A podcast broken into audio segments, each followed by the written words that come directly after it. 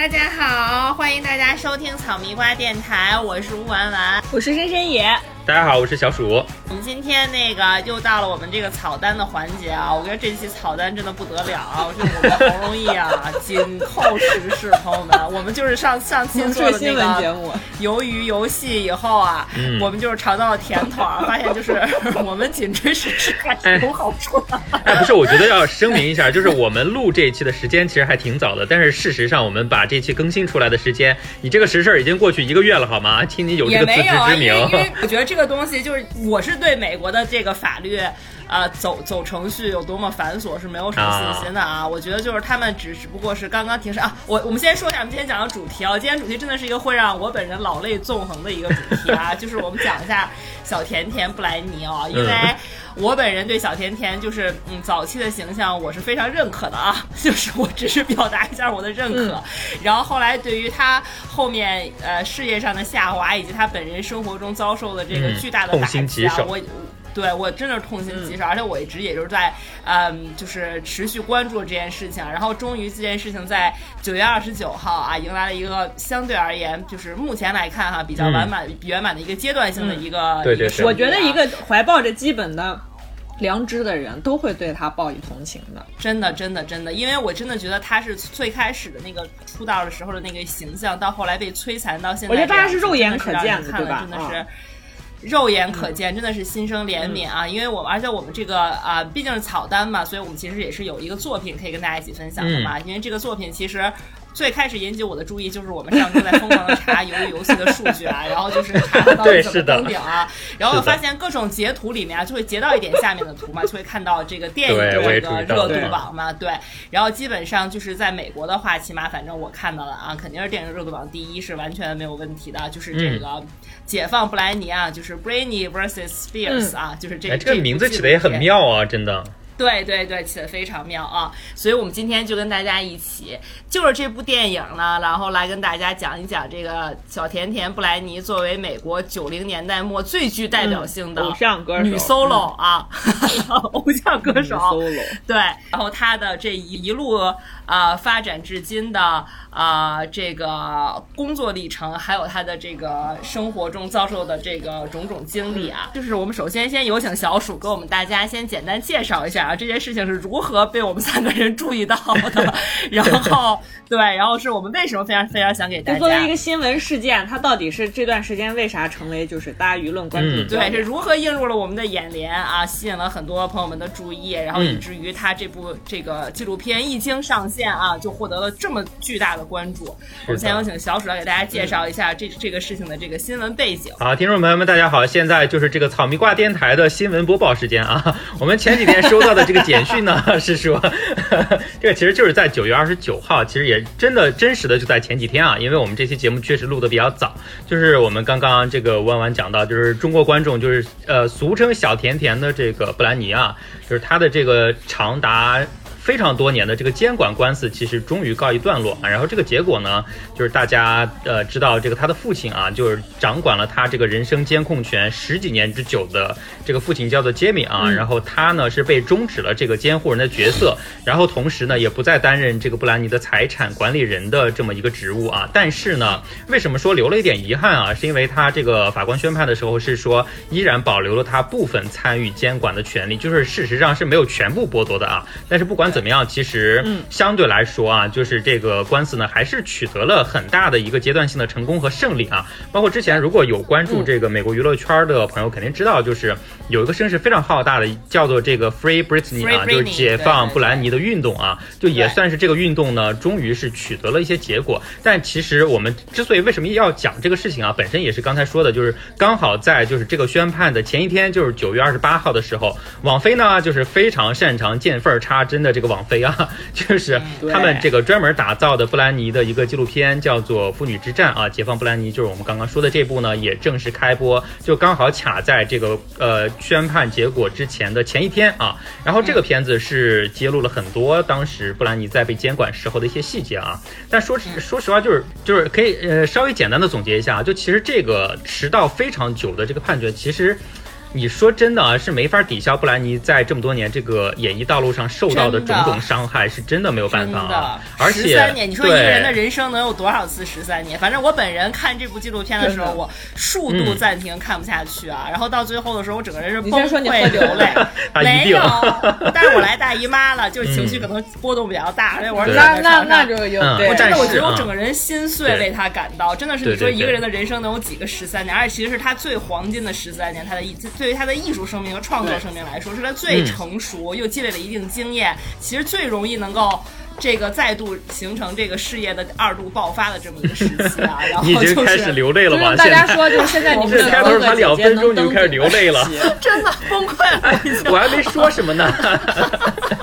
啊！你继续，我说回来，说回来，接着说，接着说，你后面慢慢流，好吧？你让我们先进入一下情绪啊，包括听众朋友，他有一个这个慢热的一个过程啊，是这样，就是这个片子它其实相对来说非常聚焦啊，就是聚焦在十三年的这个过程当中，布兰妮跟他老爹之间的这个。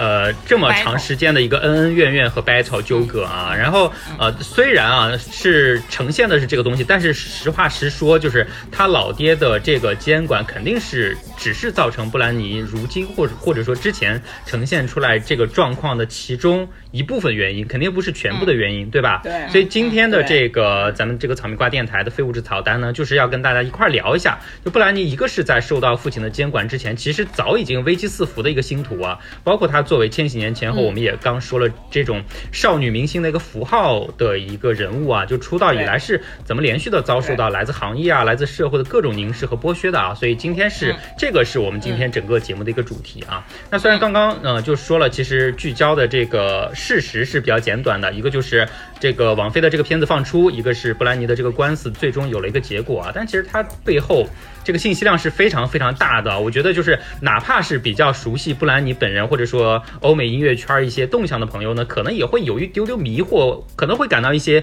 云里雾里，因为真的是来龙去脉真的非常线索呃线头非常多啊，挺复杂的。所以接下来呢，嗯就是因为它主要是发生取得一些重要的突破和进展，都是发生在今年嘛，所以稍微给大家对盘一盘啊，就是在今年发生的这么多事情是如何造成了现在的这么一个转机的，好吧？嗯，这是一个就是对嗯前序的一个过程啊，可以给大家讲一下，就是。这个事情的转机其实重要的发生在今年七七月初啊，其实时间还挺近的。就当时呢，布兰妮是终于争取到了，是给自己来聘请这个律师来帮自己辩护的一个权利啊。那然后呢，他有了这个权利之后呢，七月中的时候，一位叫做马修的新律师就走马上任了。这边可以稍微提一下这个律师为什么他这么这么牛逼，这么厉害啊？就是其实他接手两个月之后，布兰妮的这个案件就发生了一个翻天覆地的一个变化，是因为这个律师他本身确实是一个大名鼎鼎的一个明星律师了，他参与 过非常多的一个著名案件。可以稍微举个例子，就是一五年的时候，大家知道这个西恩潘跟这个麦当娜啊，原来也是一对儿老情侣了，对吧？然后当时他们这个离婚之后呢，对，然后西恩潘是其实一度被人诟病啊，是遭人诽谤嘛，就是说他曾经家暴过这个前妻麦当娜啊。当时西恩潘就是请了这位马修的律师来帮自己打官司，然后这个马修呢就非常厉害了，他就争取到了麦当娜本人的这个作证啊，然后最后才帮这个西恩潘打赢了这个官司，洗清了这个诽谤的啊。就所以说这个嗯就肯定能证明这个律师非常牛逼嘛。然后呢，布兰妮呢就请了他。然后一上来果然就是来了下马威，下马威啊！因为大家知道，就是刚才说了，布兰妮的父亲呢，真的是掌控了他整个的生活十几年啊。但是呢，这个马修上任之后，然后立马就在七月份就给这个法院提交了一个请愿书啊。然后这这个请愿书里呢，就非常详细的说了从零八年。这个他的父亲开始对布兰妮进行控制之后的种种暴行，比如说有什么呢？说这个让他让治疗师啊把这个布兰妮正在吃的这个正常的药，然后给它换成容易导致精神失常的一些片剂啊，包括这种非常听起来让人非常匪夷所思、非常哗然的一些行为啊，非常过分的一些行为啊。然后把这个事情爆出来之后呢，布兰妮就一下子获得了社会各界的一个同情嘛，对吧？你说这种事儿放任何一个普通人身上都是非常值得同情的事情，不要说这种世界一流的偶像。所以因为这个事情呢，就双方就开始打各种舆论战啊。但是呢。嗯，就慢慢的，因为他这个是有很多的这个事实依据和凭据的嘛，有这个文件去背书的，所以呢，他的老爹布兰妮的老爹在这个舆论战里面呢，就虽然一直在反击哈，但是慢慢的就发现这个势头呢就被布兰妮压下去了对，包括有一个什么事情啊，我觉得大家很多人如果刷这个新闻的话，有可能刷到过啊，就是在今年的八月六号，其实布兰妮当天在自己的社交账号上，他发了个视频，然后这个视频内容是什么？就是说。就是他非常高兴嘛，就兴高采烈，然后给大家说说自己订购的这个新的 iPad 终于到手了。哎，就我觉得大家当时 看到这个新闻，肯定会觉得非常不可思议，对不对？一个年赚这么多，然后红了几十年的一个世界偶像，然后竟然会对自己新到的一个 iPad 这么爱不释手、兴高采烈，就大家会觉得这件事。哎，真的完全不能想象，对不对？就你开箱也开一个喜马拉雅皮的，对呀，这种对吧？你开箱开一个 iPad，真的，我觉得我开这个别人会骂我。对，我觉得这件事情真的是当时就是震撼到了非常多人啊，甚至我觉得是可以到这个闻者落泪，见者伤心的程度，就可以想象，就是布兰妮之前确实被自己的父亲控制到什么程度啊？就所以加上这件事情就爆出来之后，大家这个舆论的风向也是有了另一步的加剧吧。然后到了八月十三号的时候呢，哎。这个布兰妮的父亲就终于同意说，我要在这个合适的时候来放弃监管权。但是他当时还给这个法院方面提出的是，呃，不会放弃全部啊，而且对布兰妮的财产啊，包括这个人身监护的话，都要保留自己的这个部分的权利啊。但是呢，就这个牛逼的这个马修律师就完全没有妥协啊，他就一定要强调说，要求布兰妮的父亲要立即而且是无条件的放弃全部的监管啊。所以两个人就一直在这边掰扯。终于到了九月八号啊，就是上个月的差不多这个时候，布兰妮的父亲呢就终于妥协了，没办法了嘛，被逼到死角了，他就正式的向这个法庭提出了申请，来申请终止对自己女儿的监护权啊。所以在九月八号的时候，相当于是布兰妮这个事情呢是终于看到了一些胜利的曙光啊。而且有一个又有个小八卦，就是布兰妮当时甚至为了庆祝这个胜利的曙光，她在九月十三号的时候跟她的现任男朋友又订婚了啊，对，再次订婚，对，就她的一个健身健身教练的一个男朋友啊。对。那然后这件事情就一直进展到九月二十九号，就是我们刚刚说的最后的一个节点啊，就是这个法官呢最终是裁决说布兰妮的父亲立即终止对女儿的监护权啊，虽然还保留了一点点遗留的问题，就是没有把他的这个权利全部拿掉啊。另外，但是比较一个一个比较重要的事情呢。就是把他对布兰妮的这个财产监护的这个权利也完全拿掉了啊，所以真的相对来说这件事情呢，真的是。算是一个决定性的胜利吧，虽然确实刚才说了，还是留了一点点遗憾啊。而且就是有这个爆料啊，就说有在现场的一些人，其实之后给各个媒体的爆料说，布兰妮知道这个就当场判决的这个消息之后，真的是喜极而泣，说他已经十三年都没有那么开心过了。然后之后呢，布兰妮其实在自己的社交账号还发了个视频啊，然后视频里面呢，他自己在开飞机啊，然后就非常非常开心，就跟孩子一样，就真的就是对，就所以就是林林总总。总的这些事件其实发生的这个时间呢都非常密集、非常集中啊，基本上就是在后半年之后的七月到九月的这两个月当中啊。虽然发生的时间非常之短，但是它持续啊，然后模具一样拉扯来拉扯去的这个时间跨度呢，真的是整整十三年。所以我们今天关注的也是这十三年里面到底发生了什么，包括十三年之前啊，布兰妮是如何成为一个全球知名的一位偶像的啊，差不多是这么一个概念。对，嗯，那那个。说到这儿，我就先给大家介绍一下啊，就是 in case 大家不知道布兰妮是谁，我觉得应该不大知道。我觉得如果不不知道布兰妮是谁的人，应该也不太会听我们这期节目吧。就是 in case 大家还不大了解这个人，我 我可能我可以就是好好好，对给大家。我觉得 maybe 没有那么了解，对对对，但是历史地位啊、成就啊这些东西是可以科普一下的啊。对，因为我我觉得啊，现在大部分的这个听众，我我我看啊，这个年龄构成相对来讲都还是比我们再年轻一点，嗯，对，所以我觉得其实比我们再年轻一点的这个。听众朋友们。也不能叫小孩儿啊，听众朋友们，听众朋友们，我觉得大家已经就是，并不是说成长在一个就是布兰妮特别如日中天的对对年代，尤其是在你追星的时候，他可能已经不是你的一个首选。对，是的，是的，对，在你追星的时候，他已经不是那个天降紫微星了啊，就是，而且关键是，咱们大家很多我们的听众朋友追星的时候，可能韩流就已经起来了啊，就没有什么人特别关注美国流行音乐了。对，但其实说实话，在我们比较小的时候哈。话，美国流行音乐还是非常有它自己的一席之地的啊。嗯，因为那个时候我感觉的，我感觉是中国那个时候的 idol 呢，嗯，反正我记得我小时候中国没有最喜欢的，难道是林依轮吗？对，我我小时候最喜欢的中国 中国女歌星是宋祖英啊，蔡国庆，因为我我因为就是一开电视就是辣妹子辣这种啊，在这种环境下啊，就是我们偶尔听到布兰妮的那种歌。哎，我妈说我喜欢的不是蔡国庆，我妈说我喜欢是谢晓东啊，对对对，就那意思嘛，就大家你可可想而知，我们当时其实没有什么就是 青春靓丽的这种偶像形象出现的，所以说布兰妮他们这一批人呢，对于我们的童年来说，并不是说我们怎么怎么追过星，因为我们那会儿其实也没有那么多手段可以去追他们，对不对？但只不过我们会对他们会给我们留下非常深刻的印象啊。就正如这个电影里面，他其实一开篇他有采访到一个跟我们差不多大的一个女生嘛，因为他说他十岁的时候差不多可能就是九九年，所以他可能就大概八九九零年左右出生嘛，就跟我们差不多大一个女生。对对对。他说他十岁的时候第一次听到小甜甜布莱尼的那个 Baby One More Time。对，大家听到他肯定第一首都是这个，毫无疑问，我觉得。他当时展示他用的那个录音机，还是上面有那个带小花、带带那个什么什么，就是小小花朵的那种，就是非常非常的像我们九零九十年代的人会用的东西，很可爱的双卡录音机那种，对，还是单卡的。对，他说他听到这首歌的时候，他就是。整整循环了一天，就听到他爸敲门说：“你为什么一天只听这一首歌啊？”这个其实就是布莱尼发迹的开始啊。他呢，布莱尼本人是八一年生人啊，然后他在九二年的时候啊，就是参加了一个非常神奇的一个组织啊。这个组织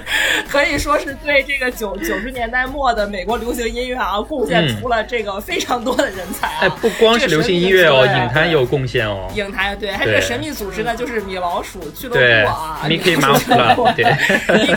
我觉得听听到这个俱乐部已经不是很想听了，所以可可以可想而知，这个迪士尼的造星能力到底是有多强，朋友们啊！而且真的会演实出，能抓住人。迪士尼绝对是头部流量，真的是头部流量。而这么多年了，朋友们啊，他九二年的时候参加米老鼠俱乐部选秀以后开始演艺生涯，他的同同期生啊，就是我们就是同期练习生，同期练习生有谁呢？就有和他有过诸多爱恨情仇的最重要的两个人，一个是擦马。这个擦妈 Christina Aguilera 就跟他一直是的这个对家啊，用我们的话说打对家啊，对打。按照现在话就对打，对对打啊。然后还有呢，就是他的第一个男朋友啊，就是也是最有名的一位男朋友啊，就唯一一个有正经职业的男朋友 Justin Timberlake。然后大贾斯汀啊，大贾斯汀。对，还有你们特别喜，还有你们特别喜爱的，刚才小鼠说的，后来征战影坛的 Gosling，就是跟 Emma Stone 演了《爱乐之城》的那位啊，对男演员对。然后他呢，九二年开始呢，就是开始去进行自己的演艺生涯，就得到了迪士尼相关的一些资源的一些培养啊。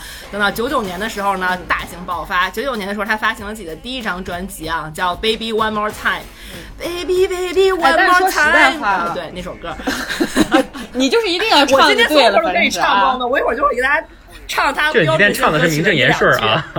毫 无顾忌。但说实在话啊，就是。呃，那个谁，布兰妮发迹，就是他出这个刚才弯弯给大家小唱两句的这个 Baby One More Time 之前啊，说实在话，呃，当时在追欧美的这个偶像的这个情况呢，我觉得大概当时都是因为刚好就是适逢我快上初中的那个时间，我以为适逢你几十大寿呢，对，适逢我就是八岁大寿，十二大寿啊，哎，actually 就是，总之当时实际上在追这个美国所谓偶像团体或者说偶像明。星的时候，你大部分其实是男孩。那会儿好像男孩刚刚开始，为了让自己想象起来酷啊，或者怎样，除了追球星以外，对他们就当时其实非常喜欢像 Backstreet Boys 啊，啊 Westlife 啊，对啊，还有就是像那个 Justin Timberlake，我到现在不知道咋念，超级男孩，对吧？N 妮什么赛克，对吧？超级男孩，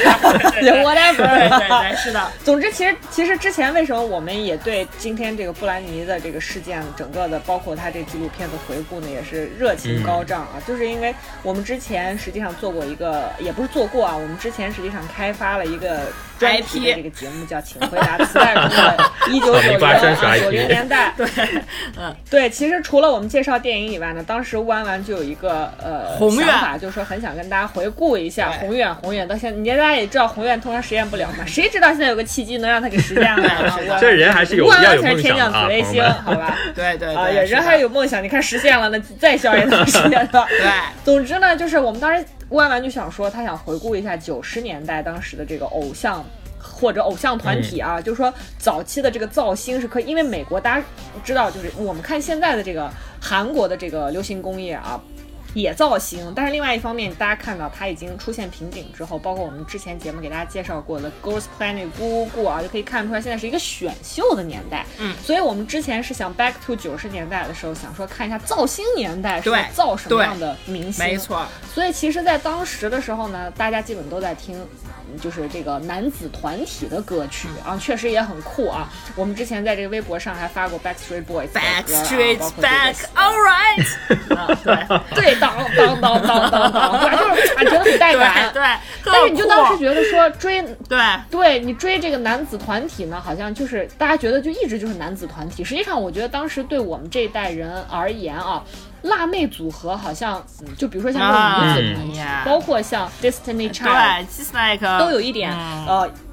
都有一点，他们是属于你现在在看，就是男性的那种欲望客体的投注的对对象，太性感了，太成熟了，太丰乳他们可能了更适合年龄更大一点的人会会会为了投注他们的欲求啊，喜欢这种团体，就没有一个说跟男子团体一样青春活泼有活力，然后也很酷的这么一个形象出现。嗯直到布兰妮出现唱那个呃 Baby, One More Time，她是穿了一身制服，对吧？对。然后也很无聊，在那边敲笔，然后这个时候突然下课铃响了之后，带领大家在这个冲到走廊里面教室的走廊上面，对，就开始大 跳热舞，大家就觉得妈呀，这女孩太酷了，对，所以当时。她一出来，觉得你就觉得说真的是啊，我们女孩终于有了这个追星的对也象，真的，而且他就有这种感觉。他他的那个他那支录影带，我真的很强烈建议大家去看哦，因为嗯你会说，其实现在其实很多韩国。呃，这种流行音乐 K-pop，它会也会走学生妹的这个概念概念啊，但是嗯，怎么说呢？就是觉得还是不行，就是有点做作。对，就是那个时候的布莱尼在这个 MV 里面那个表现是真的学生辣妹，她就是嗯一头金发梳成了两个高马尾。然后就是用还是那种粉红色的头花啊，然后就是穿的一个西，穿了一个毛衣，呃，开衫毛衣，然后里面穿了一个白衬衫。他白衬衫好像就是二十美金，从什么 Target 这种就是烂商店买的。而且他又在，而他用衬衫在底下打了一个结。朋友们，那个时候大家穿衬衫是不会打结的，就是他打了这个结以后，就很多人就都在学他这个造型露型。脐装，对，就是他以这样子的一个非常青春靓丽的形象，可以说是横空出世啊。导致他的第一张专辑啊就是发行首周啊，对，发行首周就登上了这个 Billboard 两百的这个榜首啊。就大其实这个非常非常难，因为其实现在很多美国流行明星。发歌的第一周也很难能够登上这个 Billboard Hot 二百的这个这个榜首啊，然后最后他第一张专辑的销量就得到了十四个白金销量这样子一个程度，而且同年他也提名了格莱美最佳新人和最佳女歌手，但是呢，当年谁得了格莱美最佳新人呢？是擦马，是 Christina Aguilera 这老对头啊，就是布莱尼整个人的风格呢，我我觉得我小时候这种感觉啊，就是我觉得他整个人会更偏偶像一点点，但是嗯音乐实力上，就是所有的美国的正统的奖项和音乐性来说，这个大家更倾向于啊、Christina Aguilera，其实是这样，当时是这样子的一个局面啊。然后我接着给大家捋啊，就布莱尼一一发迹以后，他就完全这个乘势追击啊，在两千年的时候就发行了更著名的一张专辑，叫《Oops I Did It Again》啊，这首歌大家都知道。对他这张专辑呢，在同年在同年的年底销量就已经达到了八百万张，朋友们，他的第二张专辑。然后他这首就是《Oops I Did It Again》，对这首在他对，在他在他之前，其实都是属于 Whitney Houston，对或者是大嫂嗯就大嫂就我们之前也大说过迪吧啊。diva。对对对。你觉得得年龄到那儿了，你才能这么红？对没有一个青春洋溢、年轻有活力，大家可以投射对自己想象的这样一个年轻少女的存在，对然后来唱这样十歌两千年她十九岁，然后他嗯这首就是《Oops I Did It Again Did Again 这首歌连续八周 Billboard Hot 一百单曲的。第一名，对，然后他他在这个 MV 里面是穿了一个，我记得是穿一套红色的连体衣啊，就是就真的是又皮裤，哎，你能接受？哎，你能接受他穿红皮的这个一身的对套装，为什么不能接受华莎穿的？华莎就是 Destiny Child 的那种感觉呀，人家就是他不少就是那种肉蛋和那种就是少女是不一样的，她就那种你现在这个年龄也该追 Destiny Child 的这个 这个也是年龄段了呀。也是了也是了，对呀但是就是你知道，就是华莎就整个人就是欲啊，就是那个欲望滔天，但是小甜甜用现在话说那不啊，就是就是你吗我跟你讲，我的我对你的这我对你的这个定位非非常。所以说我我已经没有任何纯的感觉了，对吗？啊，行，我我行，继续往下看啊。然后他更牛逼的，在二零零一年，他二十岁那年年整的时候，就担任了超级碗中场秀表演嘉宾，朋友们，美国的超级美国春晚春晚啊，春晚二十岁上春晚了啊。然后他二零 零二年，二零零二年呢，他就以这个所有的唱片销量达到了三千七百万的这样一个销量呢，就是拿到了吉尼斯世界纪录的全球唱片最畅销少女歌手，而且当年留名了星光大道。这都是是二零零二年他二十一岁时候的成就。然后在二零零三年的时候呢，他有一个非常就是有这个当年话题度满格的一个表演啊，是他和他的这个对头啊，就是 C A 啊，Christina 一起在。这个 MTV 颁奖典礼上和麦当娜啊，就是过去的大迪了啊，手拉手唱了麦当娜的当当年的这个最火的代表作之一《Like a Virgin》，而且他在舞台上和麦当娜舌吻。Like a Virgin。哎呦，你看，你又开始唱评剧了。你说你不让我唱，你自己还非要唱，对啊。我们是一个戏曲频道啊。然后呢，他们两个就是接吻啊。接吻，然后当时就又是话题度非常非常的这个满格啊，然后到二零零四年呢，这个我非常推荐大家去看那个节目啊，就是可见就是 Britney 和那个 Christina Aguilera 两个人其实在台上有多互相匹配的那种，就是暗中较劲的那个感觉，对，真的，非常精彩，是的，是的，非常精彩。然后到后面呢，在零四年短暂的这个这个暂停演艺活动之后呢，零五年又卷土重来啊，发了这个 Toxic，Toxic 这首歌，然后呢。这首歌呢？这彻底跑调了，朋友们啊！这个彻底跑调了，大家有兴趣还是要听。我很怀疑今天节目录到后半段，你还有没有力气啊？真的，你保存点力气好吗？求你了。这首歌呢，就是终于获得了格莱美的青睐啊！他得了一个最格莱美的最佳这个流流呃舞曲流行唱片啊，然后也同样，但只有这，但只有这一一个一个格莱美奖，对。但他首周也是 Billboard 两百啊，同样登顶啊！这已经是在他如日中天的时候暂停了一年演艺活动之后卷土重来。才获得这样的一个成绩，然后等到二零零七年的时候呢，我们一会儿会说到啊，这是他当时在非常痛苦的打离婚官司的阶段呢，他依然发行了专辑叫《Blackout》，然后呢，在零八年的时候，然后呢发行了这个《Circus》啊，我说实话，《Circus》这张专辑是我听他的最后一张专辑了，基本上啊，就后面我就没有特别特别多关注后面其实因为我觉得到后面。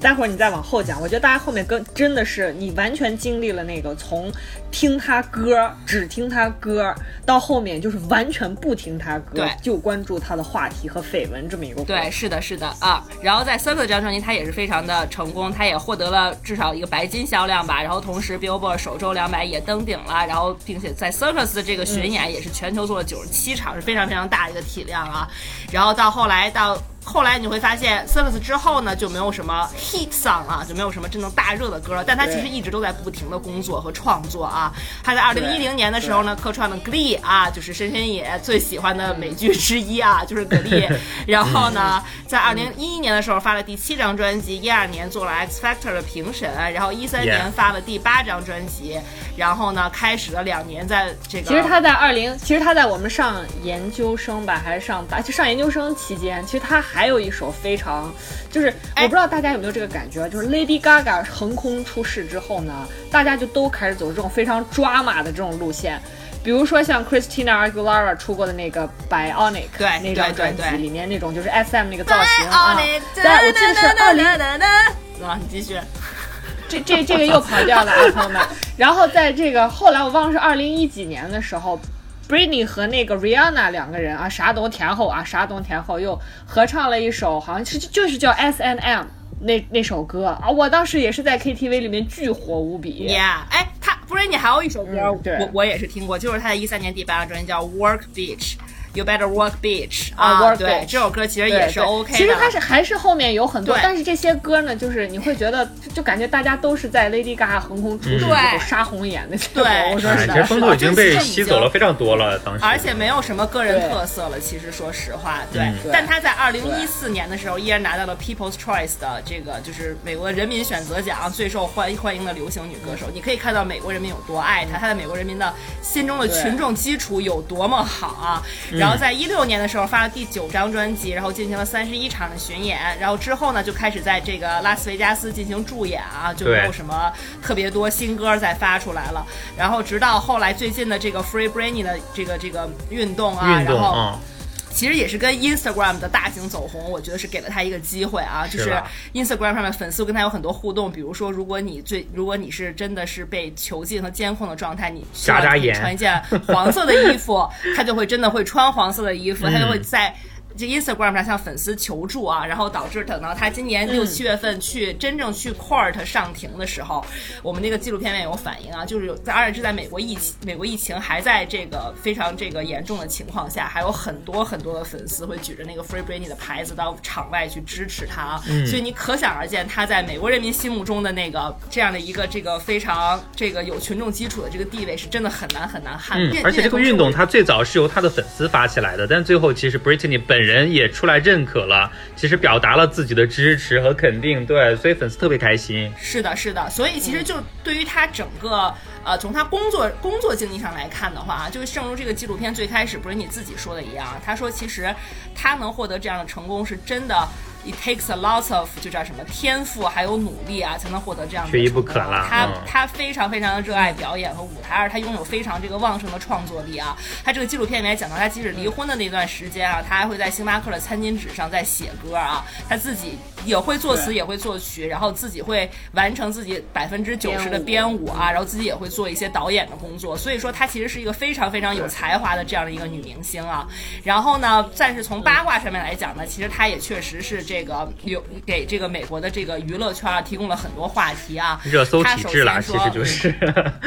对，首对首先他从啊九八年的时候啊，就是在这个同期练习生啊，在米老鼠俱乐部里认 认识了这个呃大 Justin 啊 JT 啊 Justin Timberlake，、嗯然后零零年就公开了恋爱关系啊。当时他们俩谈恋爱的时候，真的是一金童玉女，风头无对，两青梅啊，竹就是马在一起啊天，真的是众望所归，我觉得。真的，啊啊，真是他们俩的颜值巅峰啊，然后就是所有的这个活动啊、颁奖啊什么这些队长都是手手手挽手啊，穿情侣装出席啊，就是就是真的是。可比现在的，可比现在的 Justin Bieber 和之前的 Selena Gomez，对两个人养眼搭配的真的是，所以那个时候真的是巨星年代啊，这是不得不承认。然后他们对两千零二年就分手了，分手了以后呢，其实那个时候 JT 是比较混小子啦，就是肯定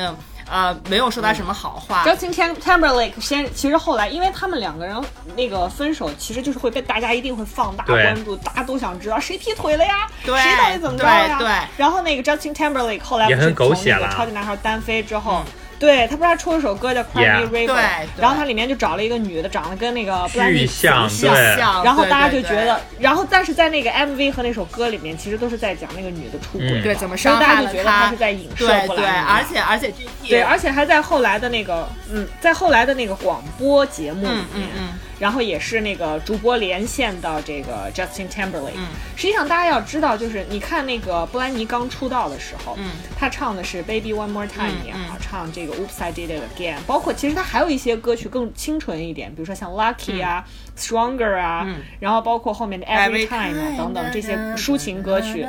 他都非常的清纯那样，所以其实他当时的那个形象还不是说像到后来对最开始是这种啊百分之百的 womanizer 玉女。啊，work 对对对，是百分之百的玉女，对。对。她其实前面是就我们说的青春洋溢，很有活力，但她依然仍然是一个少女因为的那样因为他自己在接受采访的时候也说了，说自己这个是完全会拒绝这个婚前性行为的嘛，要一定要把这个对。春夜留到结婚时的童真留候，对，后嘛。是是是是是，结果当时那个广播节目就是 Q 到这个 Justin 的 Timberlake 的时候，就非常无耻的现场直接就问说：“那你有没有跟 Britney 跟 Britney 发生关系？”然后 Justin Timberlake 就是欲拒还迎的，嗯最后说：“啊有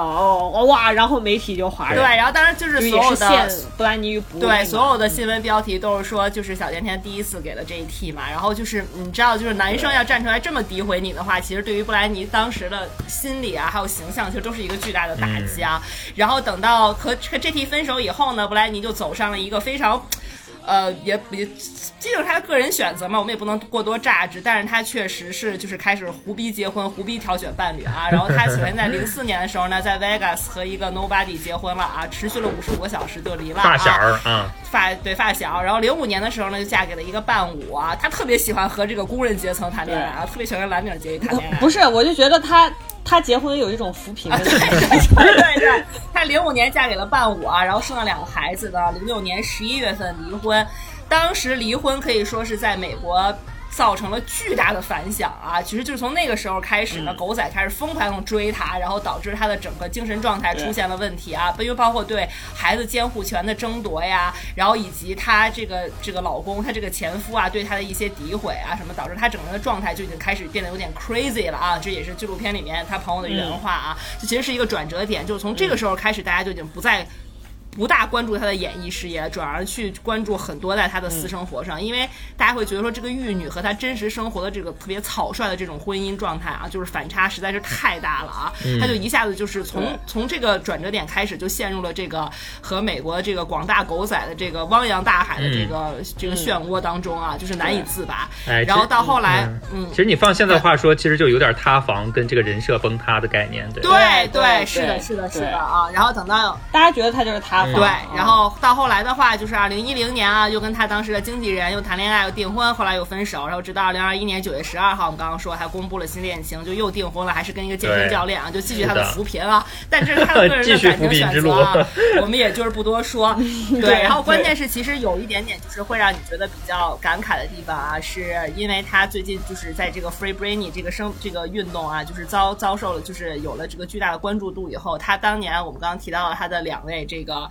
爱恨情仇非常多的两个同期的明星啊，就是 JT 和这个 Christina，其实都有在 Instagram 上替他发声啊。嗯然后其实呃 JT 是反应比较强烈的了，因为 JT 可能觉得自己也成熟了，也长大了以后，可能再看之前的这位初恋女友啊，可能就是会有一些而且他过得幸福啊！你而且他当年明显就是做的很过分，好不好？就可以说布兰妮现在到这个境地，当时真的真的跟非常他绝对有有非常密很大切的关系，了好不好？对对，Justin Timberlake，实际上我觉得早期其实就跟现在他们为什么被叫做大 Justin 和小 Justin，跟现在的 Justin Bieber 也作死那个行为没有什么嗯太大的区别。他早期，因为他有很多的其实这种。就是很不当的的言行，一个是比如说对他的前女友 Britney，还有对那个凯莉米洛，好像是也是在一个 MTV 的颁奖礼上，我不知道是出言不逊还是摸了他的屁股、哎是那个谁，然后另还有那个外还有 Janet Jackson 另外不是还有另外那个是在 Super Bowl 的那个超级碗的那个表演中，他是把那个 Janet Jackson 的对，把他的 bra 直接扯掉对，所以他其实后来在 Free Britney 这个。运动中，他在 IG 上面不是也有他有更新了他其实就是赎罪嘛他是也有跟 Janet Jackson 道歉，嗯就反正他是在 IG 上呢，就是连发了三条内容，表达他对布兰妮的支持。我给大家大概就是翻一下他说了什么啊。首先他发第一条就是说我我我太太和我呢，就是都呃跟布兰妮表达了我们的爱意，还有就是百分之百的支持啊。然后我们就是希望这个法院可以就是给他公正，然后所有人都应该支持他去活他自己想要的生活方式啊。然后呢，第二条又发说不管我们过去呃好的还是坏的，然后也不管有多长时间没有联络过了啊，但是发生在他身上的一切呢就是不对的啊。然后呢，最后一条又说不，没有任何一个人应应该就是被剥夺他选择自己自由生活的权利啊，不拉不拉，反正就是他啊，就是很明确的表态支持布莱尼。然后 Christina Aguilera 呢，就是也说了，他说。他也发 IG 了，说说这几天我是在想布兰妮和她正在经历的一切，说任何想要掌握自己命运的女性或人类，都可能不被允许按照自己的意愿过上自己想要的生活，这是绝对不能接受的啊！就是你有时候我反正我看到这些信息的时候，我自己心里有点感慨啊，就是你不管是。就真的是觉得那个时候那么激烈的爱恨情仇啊，这就已经转眼二十年过去了啊！但这二十年里面，就是不管是这个 Christina 也好啊，也还有或者 Justin Timberlake 也好，他们其实事业上是有自己的福，但是他们整个人你会觉得他们过得是非常自由自在啊，而且很随心所欲，可以挑选自己想要的工作，可以这个很幸福的成家，然后可以这个怎么怎么样。但是就是布莱尼中间这一段时间十几年的时光啊，就真的是被剥夺掉了啊！所以就是你有时候心里想想，真的感觉非常我我说非常的感慨。我说实话，嗯对，但是我看到当时就是 Justin Timberlake 出来道歉的这些言论的时候，其实我心里是觉得有些。嗯，伤害是没有办法对嗯，有些道歉是没有办法接受的，有些伤害是没有办法原谅的。嗯确实是这样子，因为我不知道大家看没看过，就是啊、Britney 啊、versus 那个 Spears 这部纪录片呃纪录片，包括之前的小鼠也跟我们推荐过的 Framing 啊、Britney 就是叫对陷害害布兰妮啊、啊 Britney，对那个那个纪录片，其实。嗯，它里面都有，就是你你看那个纪录片的时候，有一个很明确的感受，他和我，就是包括我跟弯弯，其实，在 Britney 这件事情出来之前，我们做九零年代那个专题的时候就聊过 Britney，不止一次的聊过她。嗯我们的感受都是就是。呃，Britney 给我们的印象就是从我们真的是因为歌曲和形象来关注这个人的那个那个年代，而且不是非常的在意他的八卦、他的公众形象，我们更加真的是 focus 在他的这个音乐事业这件事情上，对，嗯，都就在期待他会出什么样的歌曲，他会带给大家什么样的表演。是的。在，这样的情况下，然后你看到他那个呃非常明艳、非常亮丽，呃带有一点点叛逆，但是充满活力的那个形象，是让大家深受喜爱的。嗯，但是就是在大概跟 Timberlake，我们后来也是得知了他们分手这个消息，实际上我都不知道他俩在一起，后来就直接知道他俩分手这件事。当年也是大事儿好吗？金童玉女你就看到不知道？对呀，我不知道，因为我我说实在话，我在初中看的那个就就是八卦杂志很少。我觉得我们当时获取八卦消息的这个渠道其实还是比较有限的。反正我当时就是一直在听他的歌，但是真的是对八卦新闻了解的非常之少。嗯，但是也是在一一段时间之内，突然间嗯你在啊、呃专辑封面再看到 Britney，或者说是你再在某些。这个频道啊，或者是报刊杂志上面看到他的时候，他的那个形象真的是急转直下。你你就看他那个形象，完全就是像呃，后来我们经常会形容人嗑药啊、吸毒啊，对吧？对呃，酗酒啊等等，那个非常颓废，非常的。对，堕落，然后也变胖、发福，然后头发也很乱糟糟。他再也没有我们觉得是那种非常明艳、光鲜的造形象再出现在大家面前。然后你你接下来看到他的形象就是一落千丈，我们再也不会在你的那个音像店里面看到一整张专辑的这个小甜甜布兰妮的那样的一个形象再出现了。然后后面就他就变成了所谓的话题人物，嗯，然后以后。关于他所有的报道都是关于他今天又跟谁好啦，明天又跟谁吹啦，今天又开车撞人啦，明天又嗑药啦，后天又剃头啦，就是这些。哎，我所以我觉得这个是，这个是我看这纪录片一开始啊，就一开始那个交代剧情的时候，给我一个特别直观的反馈，就是确实那就是我眼中的样所以说对说的那个形象就是急转直下。所所以说，其实你从这个地方可以看到明星和媒体之间的关系有多么多么的密切啊！就是嗯如果一个对你是一个真的非常受到媒体关注、生活在镁光灯之下这样的一个明星的话，其实。我们老百姓怎么看你啊？就是百分之百的来源啊，其实就是这些媒体的报道的角度。所以我们就是想让小鼠才给我们介绍一下，说就看小甜甜从偶像歌手到话题人物啊，然后到有形象从玉女啊，到现在变成这么一个。疯癫癫的一个肥婆啊，就是嗯加引号，就是这样的形象的一个转变。就是媒体到底是有多关注他，嗯并且在他这个形象的在制造上，媒体到底发挥了什么样子的作用？嗯，嗯，哎，首先，首先我真的想说啊，就是因为我们最开始也说了嘛，他开始红的那个时间其实是在上个世纪末，对不对？就是九八九九年，差不多这几年。嗯哎，大家就真的可以想一下啊，就是因为我是作为一个怎么说呢，就是当然我知道他，但是我没有像那个深深野和弯弯这样，就是一直比较 follow 他，我是完全就是比较比较疏远和客观的一个角度啊。是因为今天做这个节目的话，我也去多去翻了一下他的资料，但是就是这十几年、二十年，我对他的这个印象肯定是有的嘛。最早的印象，你想想，九八九九年大陆内地最红的《还珠格格》，对吧？就是你想，就是真的《还珠格格》那对，真的你想想，跟《还珠格格》里面的现在已经不能说名字的某人，他真的是一个年代的，对吧？但那个年代是什么？那个年代真的对对对我们来说，互联网那个年代其实还挺遥远的，还没有触手可及，没有对对？几乎还没有。但是你作为，因为你你想嘛，这种美国的一个一线的流行明星，然后你要传到内地来，你被大家认识的渠道只能是主流媒体，你主流媒体都那么去把它去。去去宣传它，对不对？去推崇它，我觉得真的是非常非常不容易。你放现在，我觉得这几乎是不太可能的事情啊。就首先我想说，就是那个年代对于这种事儿真的太难得了。然后，呃，其次呢，我真的还想说一下，就是刚刚他跟这个贾斯汀这个事情啊。就是我觉得，就是刚刚大大家也说了啊，就是完全是对于布兰妮人生和她事业上的一个非常非常大的一个转折。就我们刚刚也提到了，就甚至也也说了那那首《泪流成河》，对不对？就是 Cry Me a River 啊，真的非常出对，就是翻译过来是叫泪流成河嘛，对，翻译过来是叫泪流成河，对很诡异，你知道吗？Cry Me a River，人家翻译的挺准的好吧？我才知道他的翻译叫《爱的初告白》。但是但是是这样啊，爱的初告白，呀！然后 Oops I did it again 竟然被翻译成爱的再告白，但是真的，我觉得这件事情的影响很可能就是完全超出我们的估计，你知道吗？就是一个是一个是刚刚有说到的这个布兰妮说她这个是是要守住这个婚前的这个处女身子的，对吧？然后最后被这个贾斯汀一手打破啊，就告诉别人说我已经把她上了，对不对？然后这这件事情非常恶劣，就当时这个美国的这些小道杂志啊，就是这个杂志的封面甚至赫然打出来说，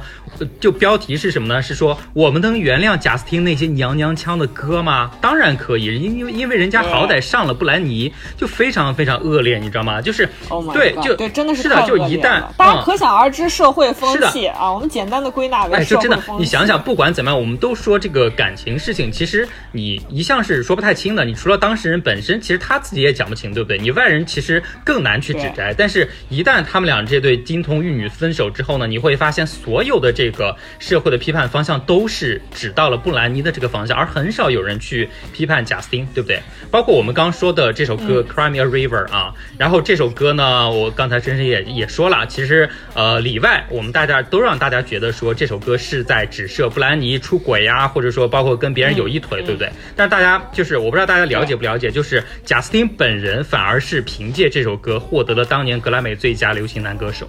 对，就是你同一件事情哎，然后女生因为这件事情形象大受打击，从一个小甜甜变成了大家就是口中千夫所指的这个红杏出墙的玉女的一个形象。你男生反而凭这首歌，然后一夜飞升哎，拿到格莱美，我觉得这件事情真的。就让我今天看到，我觉得非常就有点难以接受啊！就对对对对对，就包括大家都知道，就是真的在这件事情之后，他才是比较彻底的去放飞自我的。然后包括曲风上，对吧？包括这个外形设计上，真的就是慢慢的从一眼看着他从一个邻家少女就转变成了一个去走性感风的这么一个歌手啊！就不管怎样，就当时对对，就虽然我对他其实没有那么 follow，但是真的还是觉得蛮可惜的啊！但是当时当然我们也说了，就是。他跟这个媒体之间的战争啊，不管是战争也好，还是说互相塑造也好，我觉得这个过程其实从他第一次站上舞台开始，你这个过程过程就肯定已经开始计时了嘛，对吧？因为这个肯定是互相成就的嘛。包括我们刚刚说的，他为什么被全球人民都知道，他也是借助媒体嘛。没有媒体的话，没有人能做做成这么一件事情，对吧？嗯嗯。所以这边的话，呃，刚刚其实布兰妮在后面比较黑暗的那几年，我觉得，呃，刚刚深深也这边也给大家稍微复盘了一下哈，就我觉得可以把这个时间点稍微给大家强调一下，就是稍微稍微的小复盘一下这个时间点啊，就从这个零四年的时候，刚才弯弯有讲到了，他跟这个儿时的一个小伙伴啊，莫名其妙结婚啊，持续了五十五个小时，哎，就离了啊，这个这是一件事情。然后之后呢，又跟这个认识的这个伴舞结婚，但关键是什么？关键是这件事情对他形象的打。打击不光在于他跟一个男伴舞随随便便结婚，也在于他当时完全是一个第三者的角色和形象。是为什么呢？因为他的这个男伴舞当时的前女友还怀着他们俩的第二个孩子，就是他的男朋友还怀着别人的，就是的女朋友怀着他的孩子的时候，他就跟这个男的结婚了。大家可以想象他当时的这个选择之草率啊，我觉得也是让他的这个。就名誉和这个声望跌到谷底的一个原因，所所以说在纪录片里有演到这一段啊，就是那个 The Real 美国著名的大妈这个早间脱口秀啊，就说 我们现在有大新闻，布兰妮离婚了，然后全场都在欢呼啊，就是这样子欢呼，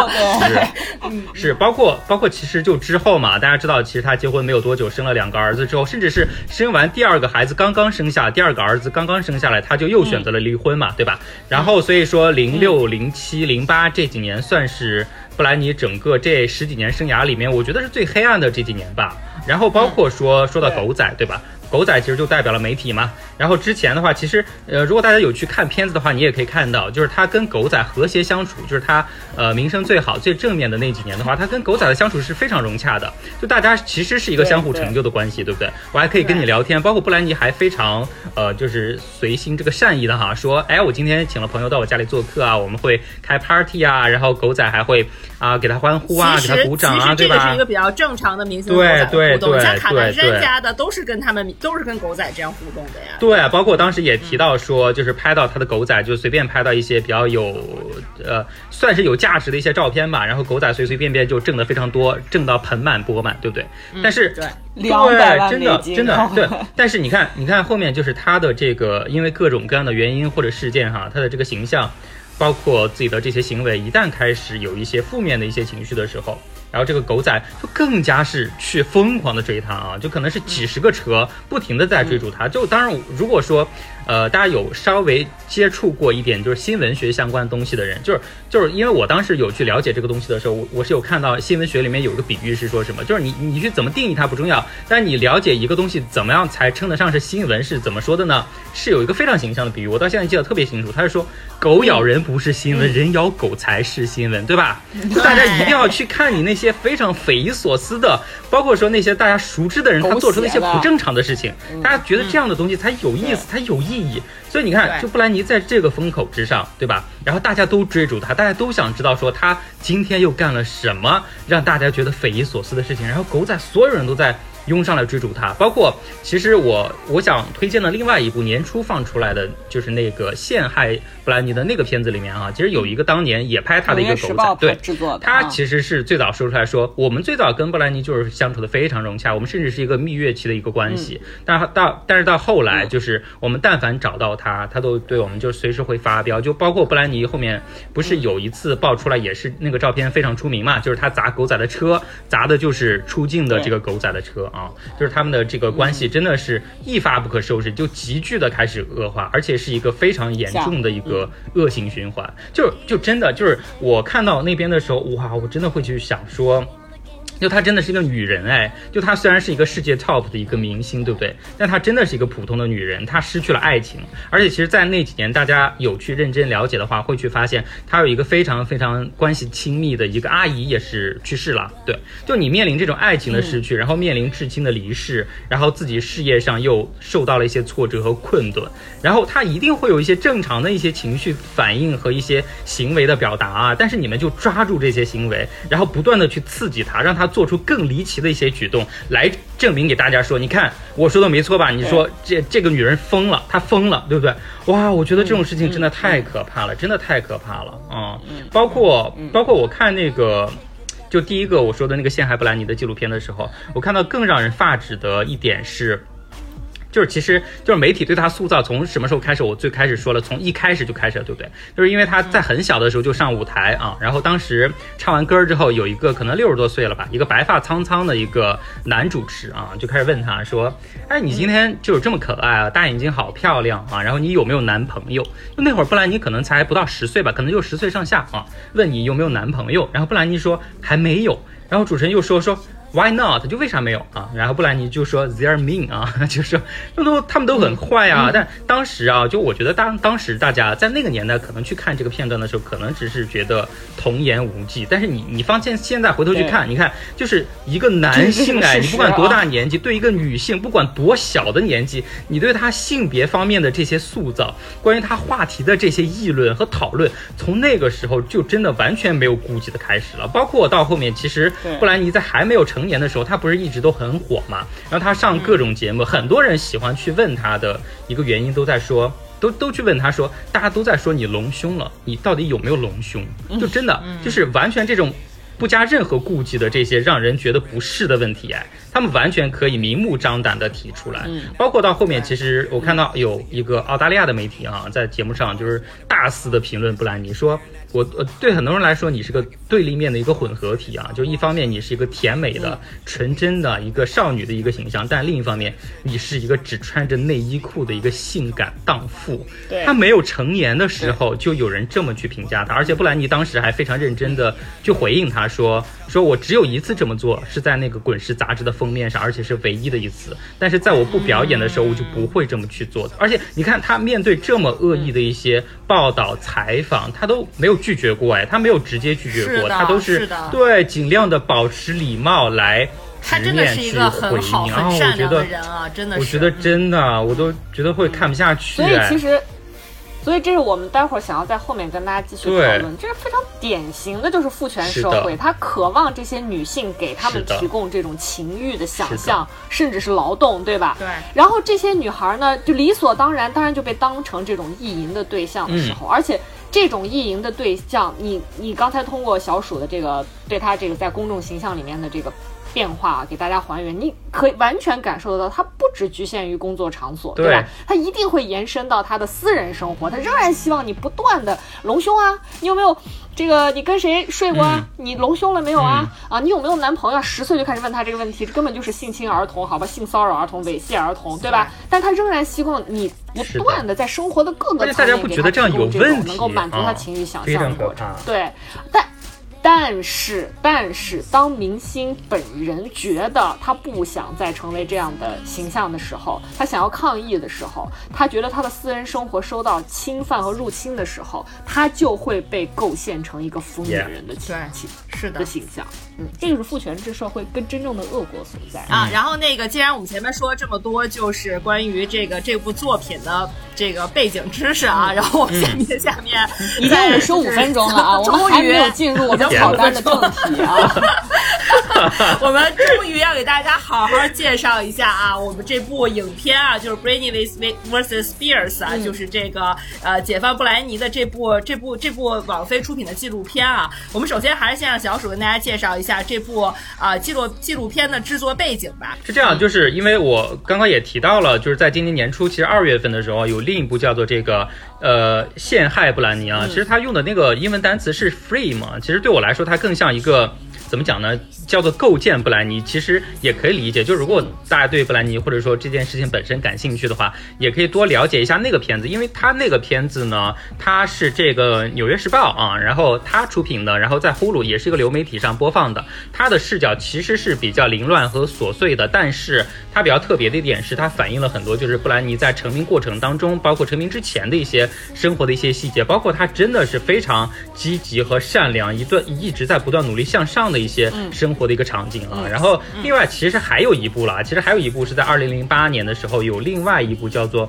For the Record，就是就是这个中文名字我看这个翻译叫做郑重声明啊，我也不知道为什么这么翻，但是这部片子呢，它也算比较特别吧，它其实是当时为了配合布兰妮的一个宣传而去由 MTV 电视台啊做的一个纪录片，讲述的就是她当年怎么重返乐坛，并且再度成为这个流行音乐焦点的一个片子。就因为这个时机，大家如果有仔细听我们刚才的一个介绍，其实零八年对布兰妮来说是非常非常特别的一个时代啊，因为她那会儿的话真的是各种丑闻层出不穷，然后呢，就甚至这个时间点其实准确的来说是在布兰妮就是剃光自己头发的那个事件之后啊，然后他的父亲呢，就是我们在片头说的啊，在这期节目开头说的，然后在零七零八年的时候掌管了他的整个的人生监护权啊，然后布兰妮呢也在尝试的复出，然后 MTV 是在这个时候跟拍他，然后做出了一个就是偏宣传向的一个纪录片吧，但是他在里面还是有一些自我表达的一个部分，因为我大概去我没有看啊，但是我大概了解了一下，我看到他在里面有一个比较就让人感动的一个独白是说说过去的几年发生了很很多事情啊，很多人并不了解我，我想让他们知道真正的我以及我的想法，所以我想做这样的一部纪录片，这是一个机会，让人们更好的了解我的想法。哎，就就这个东西，你在当时看来可能大家真的不觉得什么，但是你放在十几年后回头看，因为它没有大家知道已经对对已经对。知道当时他已经完全的被自己父亲控制之下，你感觉他说出这种话，发求救你真的是一个非常细思极恐的事情，你感觉他在对吧发求救信号，对。对对对，包括对，然后就说到就是我们今天真正要去讲的这一部叫做《妇女之战：解放布兰妮》哈。然后这个片子呢，它其实它的视角会更具体一些，因为它完全是从两个女性导演的视角去出发的，来呈现他们围绕就是布兰妮被父亲控制人生权利的这个片啊、这个这个事情本身去怎么样去斗智斗勇啊，来帮布兰妮争取一些权利解放的这么一个过程的一个记录啊。然后这个本身其实两个女记者呢，一位是专门的这个纪录片导演，叫做艾琳哈，然后另外一位的话，他其实是一个记者，他当年其实是呃帮《滚石》杂志去写封面故事的。他为什么参与这个事情呢？是因为他在二零零一年和二零零八年的时候两度啊，然后采访到了这个布兰妮，然后帮她去写这个《滚石》的封面故事，包括他自己后来有在这个片中去比较明确的陈述陈述出来说，二零零九年的时候，就大家知道是在这个布兰妮的父亲接管他的人生权利之后的一两年的时间啊，然后他其实偷偷的是跟布兰妮在某个酒店啊，就跟特工一样，偷偷的去见了一次面的。然后当时呢，布兰妮其实是想委托他来帮自己换一位新的律师。对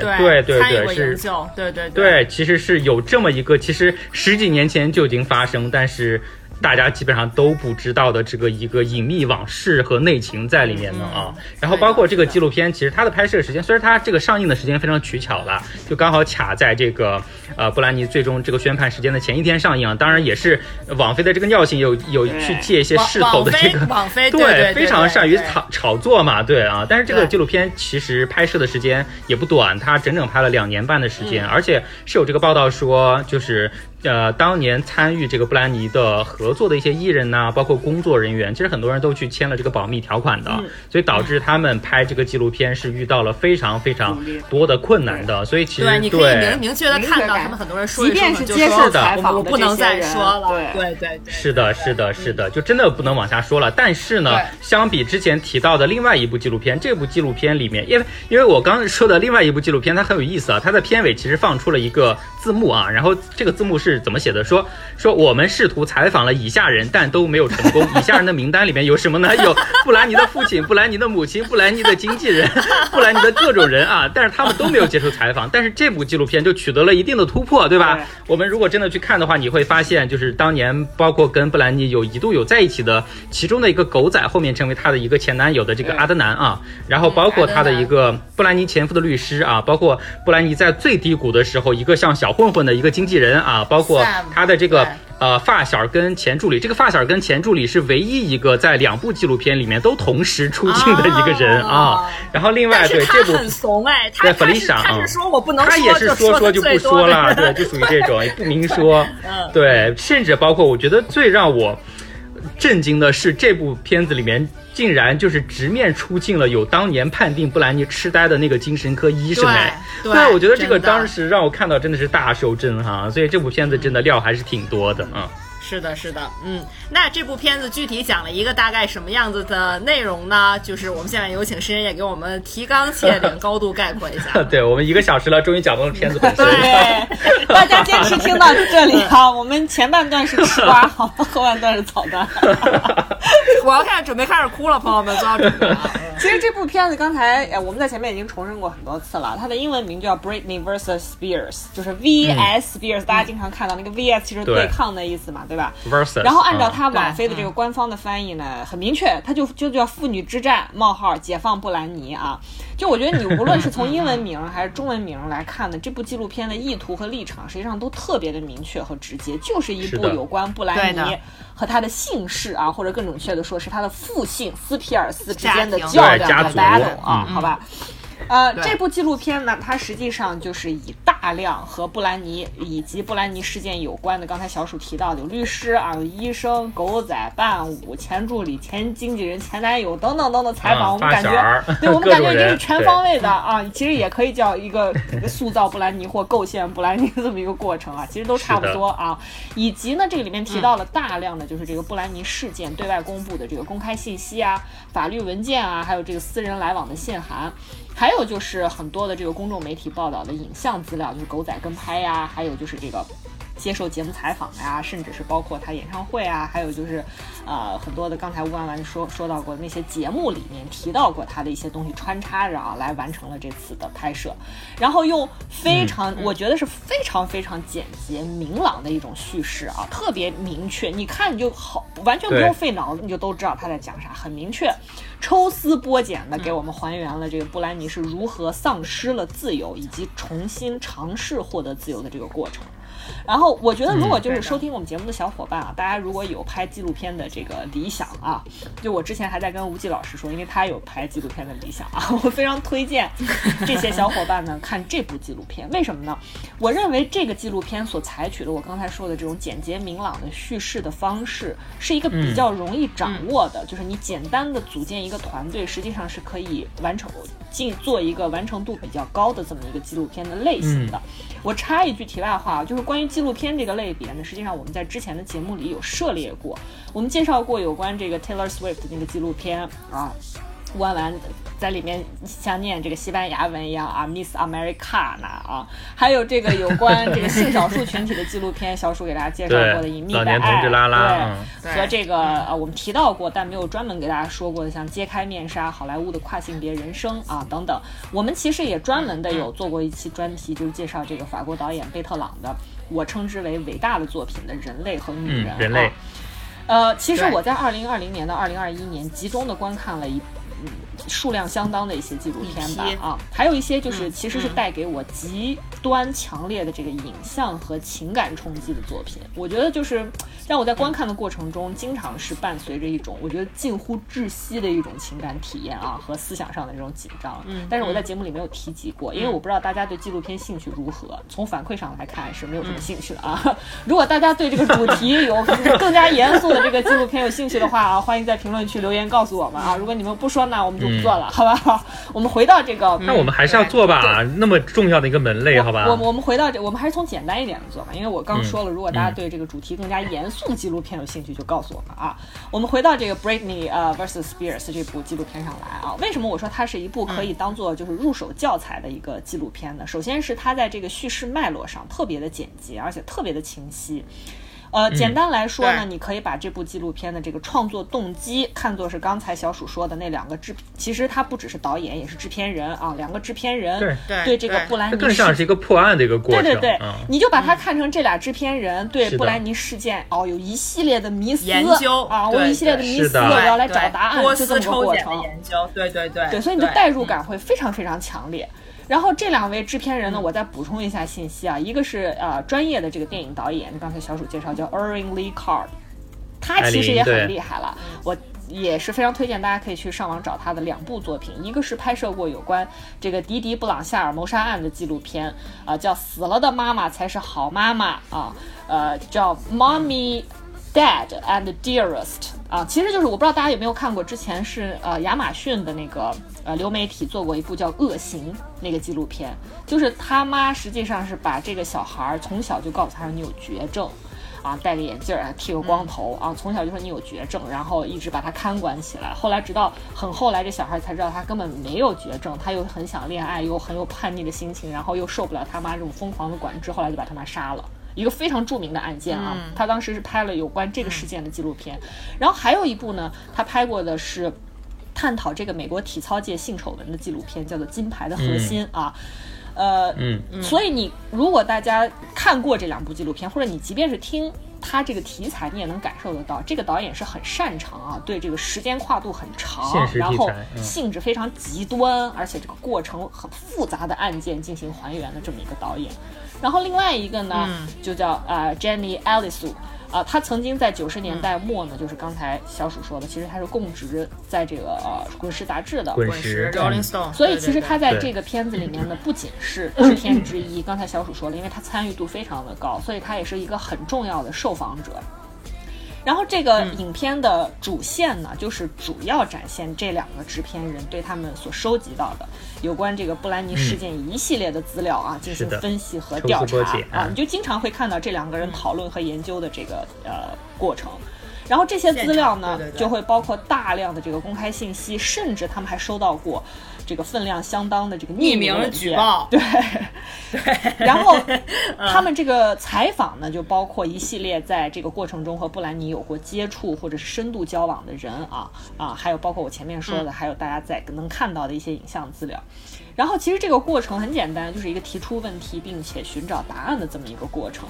所以这部影片呢，它就是按照一个时间的线索，线性的，呃，来分成了，我觉得是上下两个部分，也很明确啊。如果大家看的话，上半上半部分呢，就是关于一个偶像巨星如何成为一个被监护人啊。那下半部呢，就是关于这名被监护人如何尝试摆脱这种我认为是非人的这种监护关系，以及他要面临的种种的困难。然后在他这个分析和调查的过程中呢，这部影片我觉得甚至还尝试回答了啊，刚才其实小鼠和乌弯弯都也有所保留，实际上可能想再等一下再跟大家继续展开的，其实是最核心的部分了。对，嗯，其实其实也是很核心的问题，就是尝试回答一些很多我们在关注布兰妮事件进展的过程中面临过的啊很多令人非常困惑的问题。你比如说，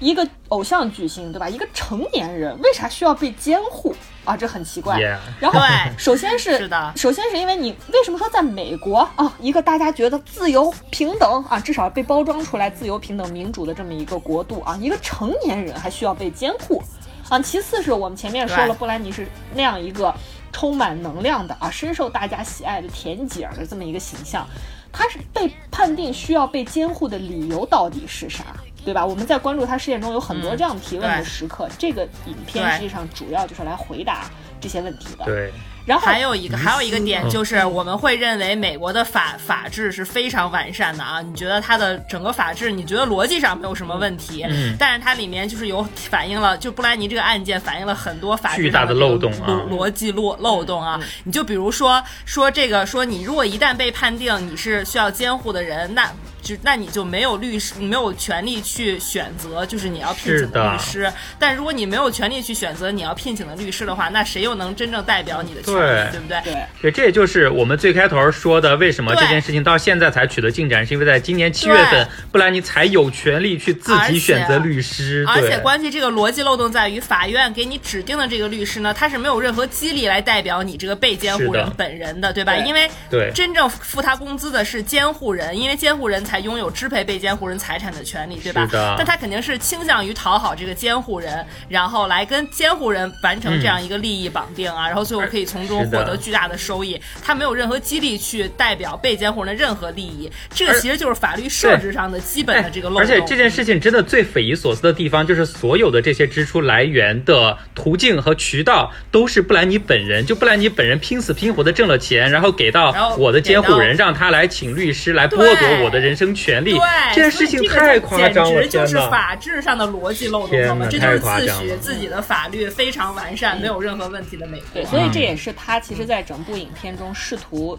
发起提问或者说发起质疑的一些更加高屋建瓴也好，更加宽泛或者更加宏大的一些主题，但是当然，它一部纪录片的体量没有办法给这些问题提供答案啊，需要我觉得，但是给我们提供了反思，至少有人会去开始思考，对，给我们也提供了反思的机会，对吧？所以它影片就是不断的通过这样的追问啊，逐渐的，我觉得是使一个早就不言自明的这个答案浮出水面，实际上也就是我们前面已经跟大家说过的。就是布兰妮所遭受的这种监护，根本就是一种监禁，而且是被构陷的结果，对吧？这种构陷呢，一方面来自于他贪婪的父亲和那些觊觎他能源源不断创造巨大商业利益的那些人，对吧？然后另外一方面呢，就是刚才寄生虫嘛，对小鼠和乌丸丸也试图想要跟大家呃去说明或者解释的，就是电影也对导致布兰妮事件的其他原因啊提出了质询。实际上。电影从这个呃只，其实它是以我觉得是借由那个一其中有一个职业从事监护权案件的一个律师之口说出，他直接的在电影里面就说出来说，法律制度在判定的程序上的这种缺陷和漏洞，对吧？然后我们在这个影片中呢，也借借由他大量援引的这个数据和法律文件，我觉得是重新获得了一种看待布兰妮事件的角度。这个角度是什么呢？因为。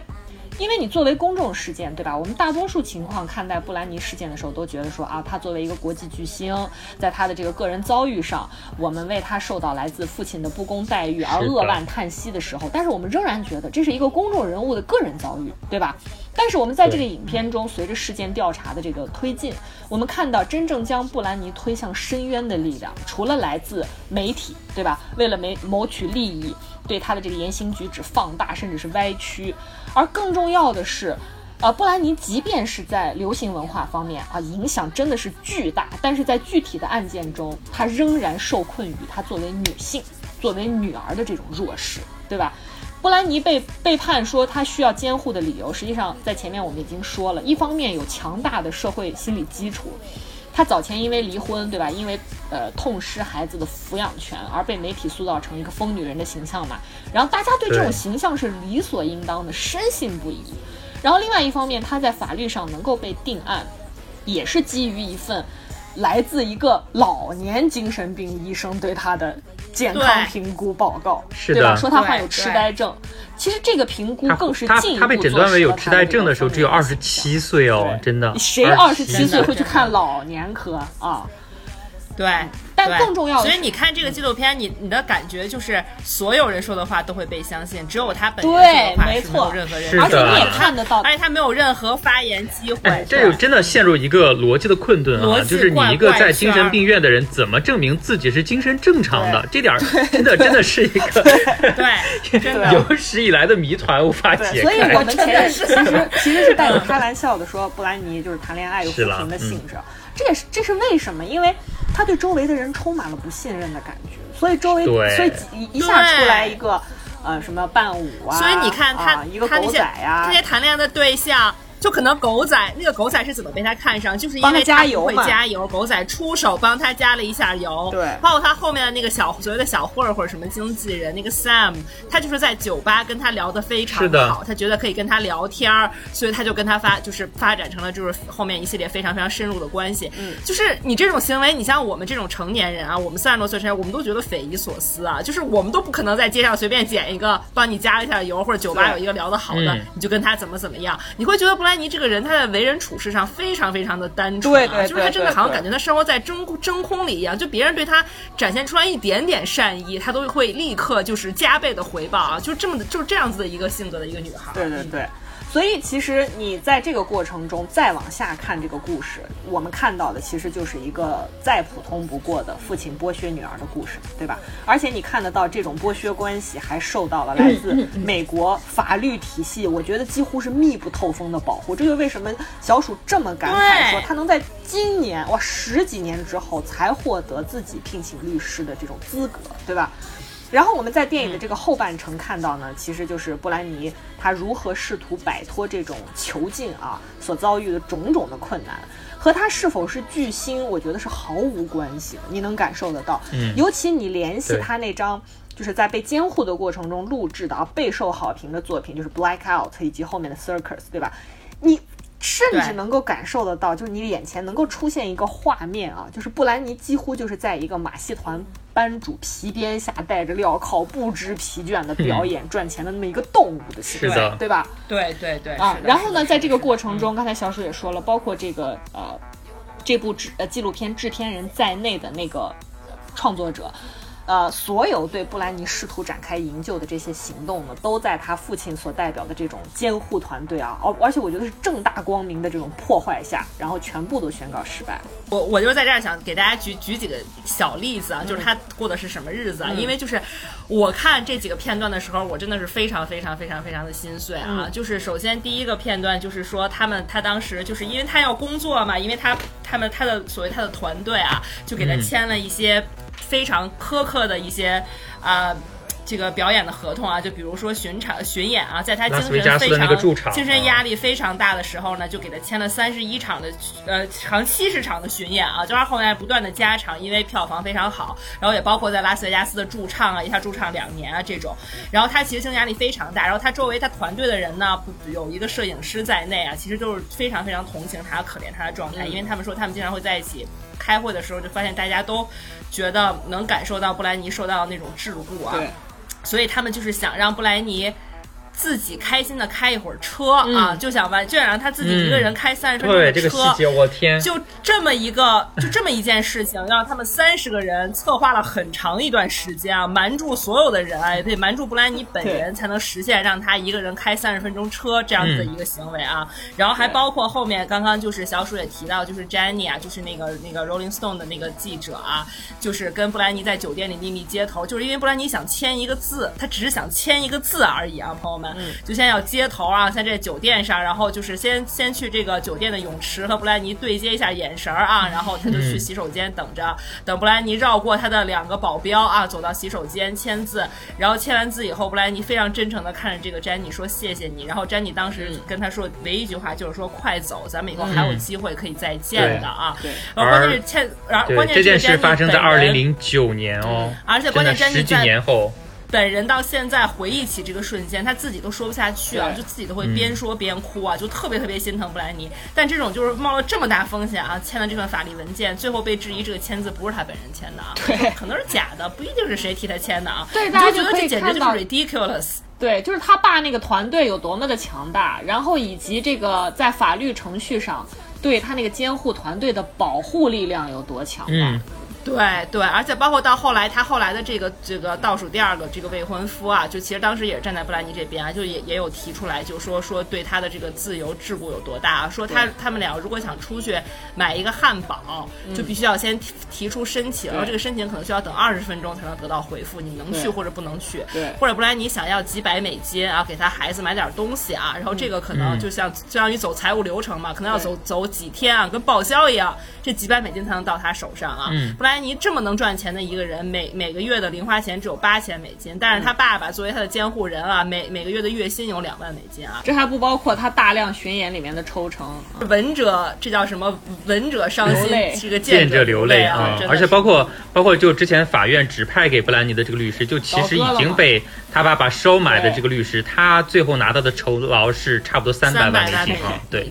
真的你想想，我有这么轻松的一个差事，我只要但凡稍稍说说假话，我就能入账这么多钱，我凭啥不做？我为啥不做？对对吧？这就陷入一个巨大的一个矛盾，就是布布兰妮越努力，给这些人制造的财富越多，这些人就越不可能放过他。所以你这点真的太可怕了。这些人在他身上投注的欲求啊，就是与日俱增啊，水涨船高。布兰妮挣的越多，他们越压榨他；挣的越多，越剥削他，就是这样一个局面啊。嗯，其实我觉得在影片的最后，并没有很详尽的交代是什么样的契机让布兰妮真正的迎来他获救的这么一个契机啊。就是我们不知道他怎么样在这种密不透风的监控之下，他怎么样能够获得重新聘请自己律师的这么一个权利。我觉得这也是大概很长一段时间内，我们其实都还蛮想知道的这么一个信息。要看后面事件其实我觉得一，我觉得有一部分原因是，就是 Instagram 现在的普及啊，就是包括他开了账号，然后这个声势浩大，free 对这个舆论造势啊，对，包括包括二月份那个纪录片，其实也起到了一定的推动作用的。嗯，就是他爸在舆论上首先败下阵来了。是的，是的，是的。然后我觉得浓墨重彩的一笔呢，就是在这个电影的结尾啊，我觉得是迎来了这个影片真正的高潮。那段将近四分钟的听证会的发言，对吧？影片几乎是完整的重现了布兰妮的发言，除了你没有看到布兰妮本人的画面以外，我们在屏幕上清晰的看到他所说的每一句话，甚至是每一个单词，对吧？这是一段饱含着血与泪的控诉。控诉了由布兰妮父亲主导的监护团队在这些年里对他进行了怎样的这种非人的监禁，然后控诉了加州法院面对他本人无数次的诉求、无数次的出庭，还有还有这个舆论无数的批评和质疑，但是仍然选择坐视不理。然后他还控诉了由于美国。法律体系对他父亲这种剥削行为的保护，而对布兰妮本人造成的极为不公的对待和无法弥补的伤害，对吧？以及在发言的最后，他真的是非常卑微的表达了他作为偶像歌手给这个社会创造的巨额财富和就业岗位，以及他作为一个普通的女性对生活所抱持的那种最基本的而无法得到满足的诉求，就是。我不知道大家如果看了这个纪录片，听完他最后这段发言有什么感受啊？我恍惚间，我甚至是感受不到时间的，就是什么感觉呢？就是你看不到历史的纵深，你在这段发言里，你看不到人类历史上那些曾经为了追求平等、追求自由所做出的一切努力和牺牲，对吧？所以这也是为什么，就是包括刚才小鼠说的。大家是不是可以有机会在这个时刻再重新尝试去反思？我不是说去去反思美国的法律体系，反思什么，而是反思一种我们特别理所应当的一种说法，就是类似你经常听到，哎呀，现在都什么年代啦？哎呀，平权都发展到今天啦，都已经二十一世纪了，二十一世纪咋了？现在是什么年代？今天怎么样呢？就是这种曾经被西方所极力吹捧，甚至一度放弃，但现在绝在绝大多数人心中根深蒂固的一种我们称之为历史进步主义的观点，就是对呀，什么样的年代，什么样的今天，什么样的二十一世纪？一个甚至占有社会更多资源和财富的女性，轻而易举的可以通过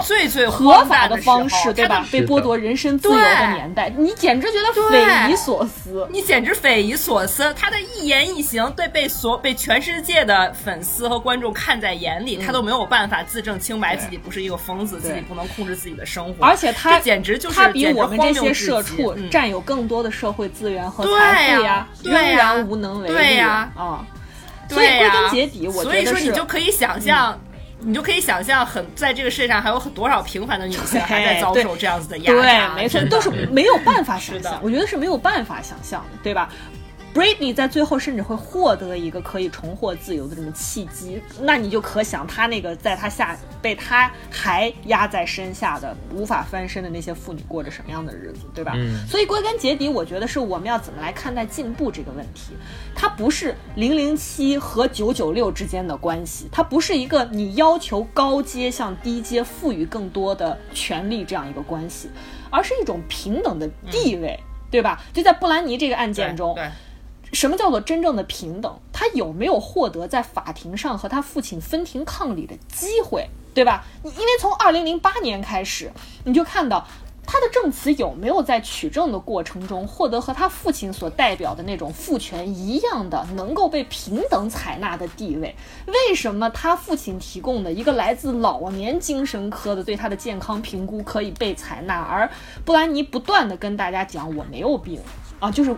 呃小鼠说的。我没，有痴呆但是我要在被大家判定痴呆的情况下，还要疯狂上台表演，给他们挣钱。对，这真的是多荒谬的就事情。啊是这两种说法有没有获得平等的被采纳的机会和地位，对不对？什么叫做平等的地位？就很简单，你跟你的老板在工作中，maybe 决策由他来做，但是是不是你可以无条件的给他提意见，他都能够听进去和吸取进去？这个叫做平等的地位，而不是他今天说你零零七，你觉得哎剥削我，明天跟你说九九六，你觉得哎呀赋予了我权利，对吧？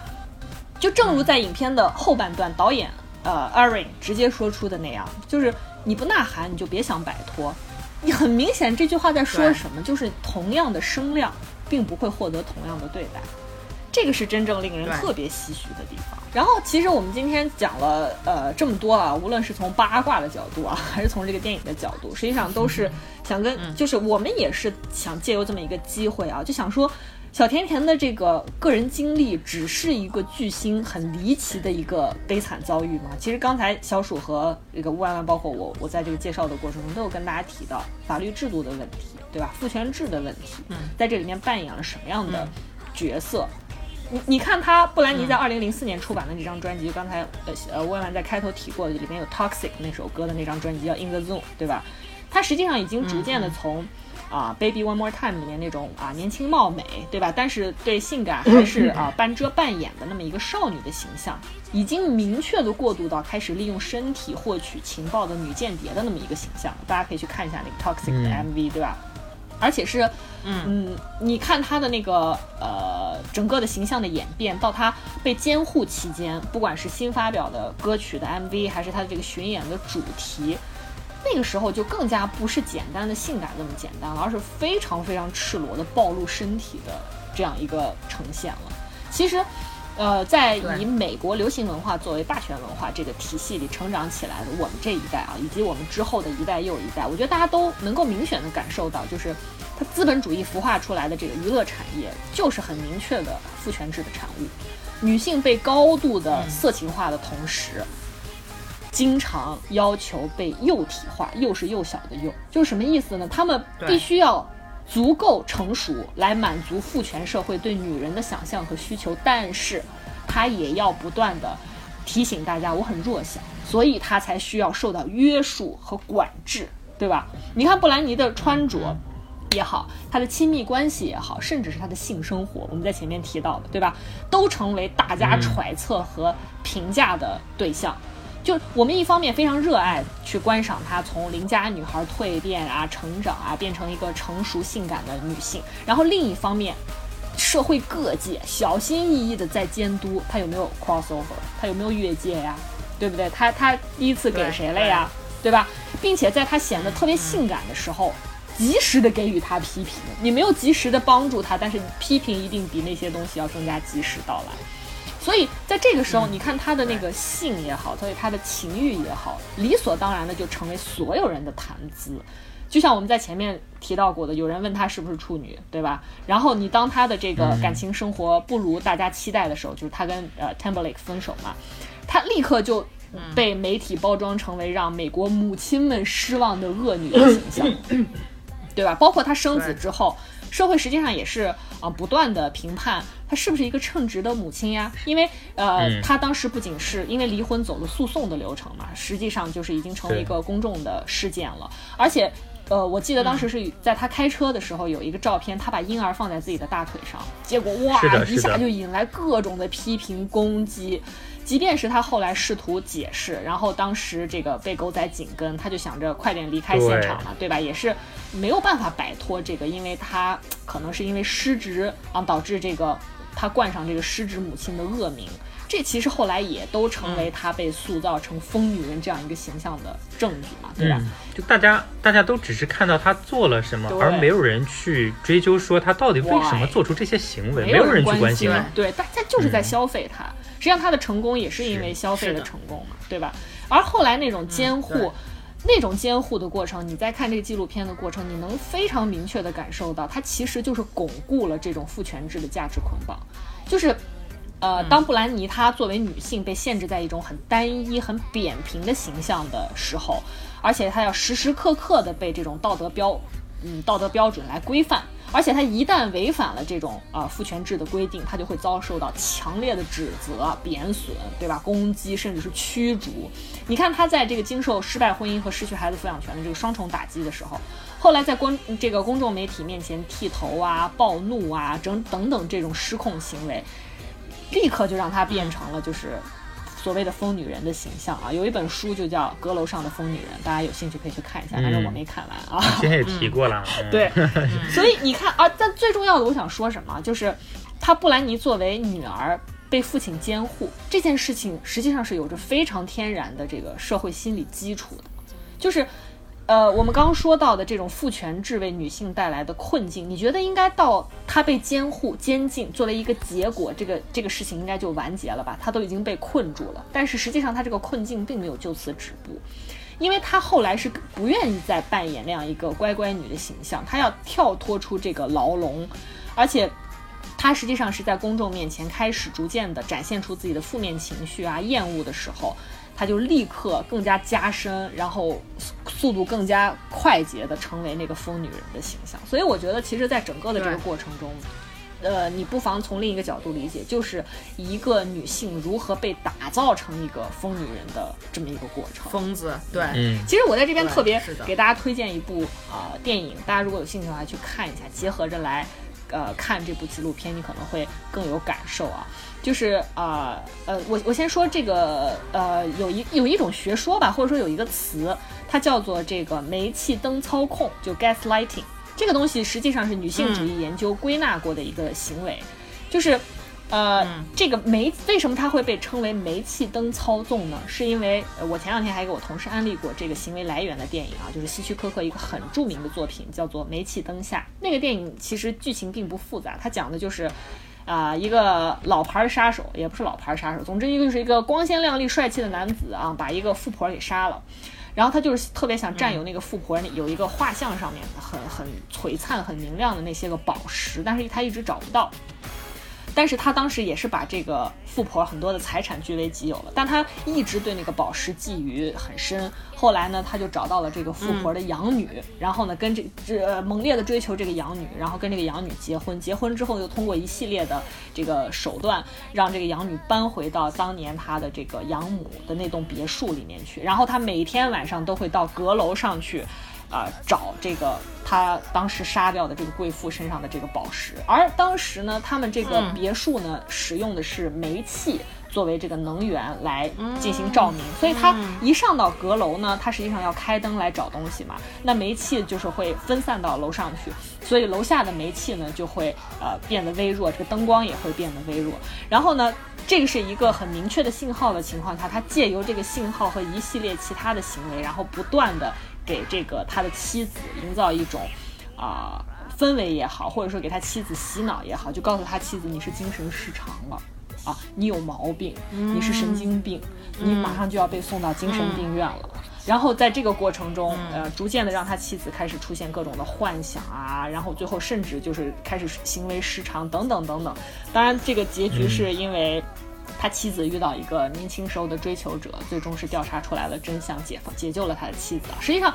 这个指的就是当男性他拥有就是主张知识啊，或者说独占话语权的这个资格和权利的时候，他们完全可以用自己的方式来诠释案件。所以实际上你在呃布兰妮的事件中。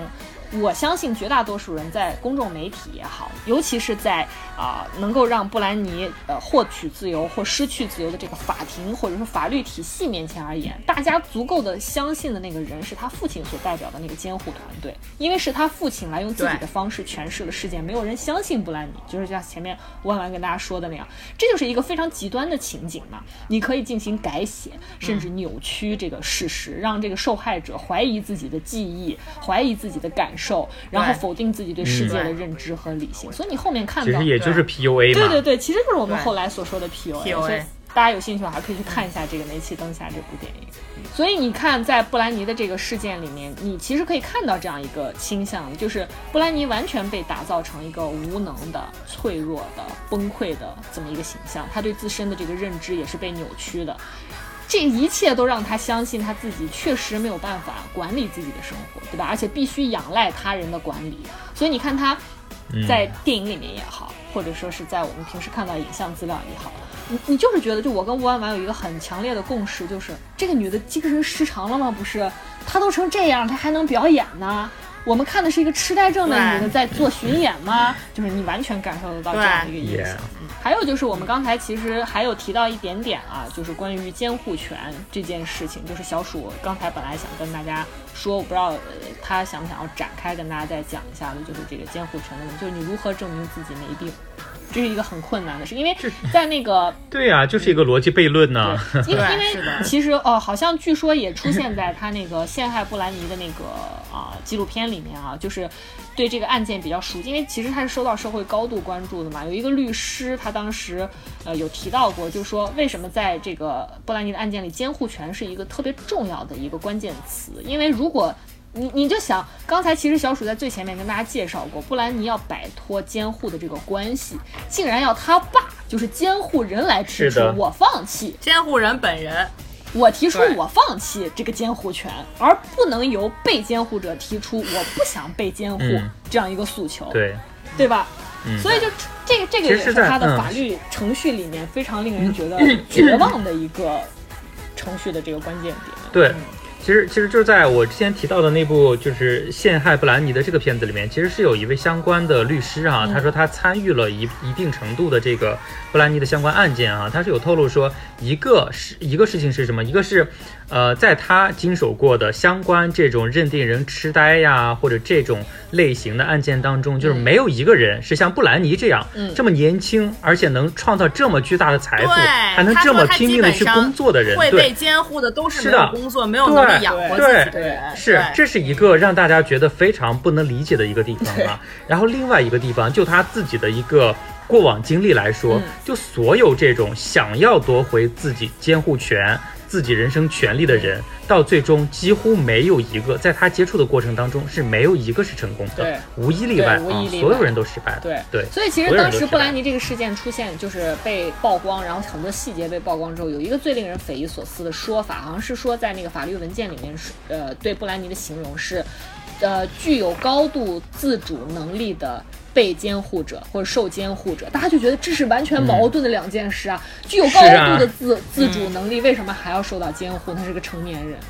就说一个精神正，就小鼠说一个精神正常的人如何证明自己精神正常呢？对吧？就如何证明你妈 是你妈，对吧？因为因为如果布兰妮在监护状态下，她是身心健康，对吧？你就可以解释为说，因为这个监护制度行之有效啊！我相信这都是他爸的那些个手段之一。这也是这也是为什么他爸接手之后是二零零八年嘛，然后二零零八年之前我有提到那部纪录片，然后当时他也重新把这个自己的事业，就大家眼眼睛上看到的好像是他把自己的事业重新提到了一个高峰，所以当时一度有人提出来说，你看这件事情果然是行之有效的，果然应该把监护权交给他的父亲，不然你才能正常起来。对这是当时为什么大家深信不疑的其中一个点哦，对。对，然后如果到他后面，对吧？他在这个监护的状态下，他挣扎，他抵抗，他爸当然也可以说啊，因为他就是没有办法做出更加顺理成章呀他就必须要接受监护啊。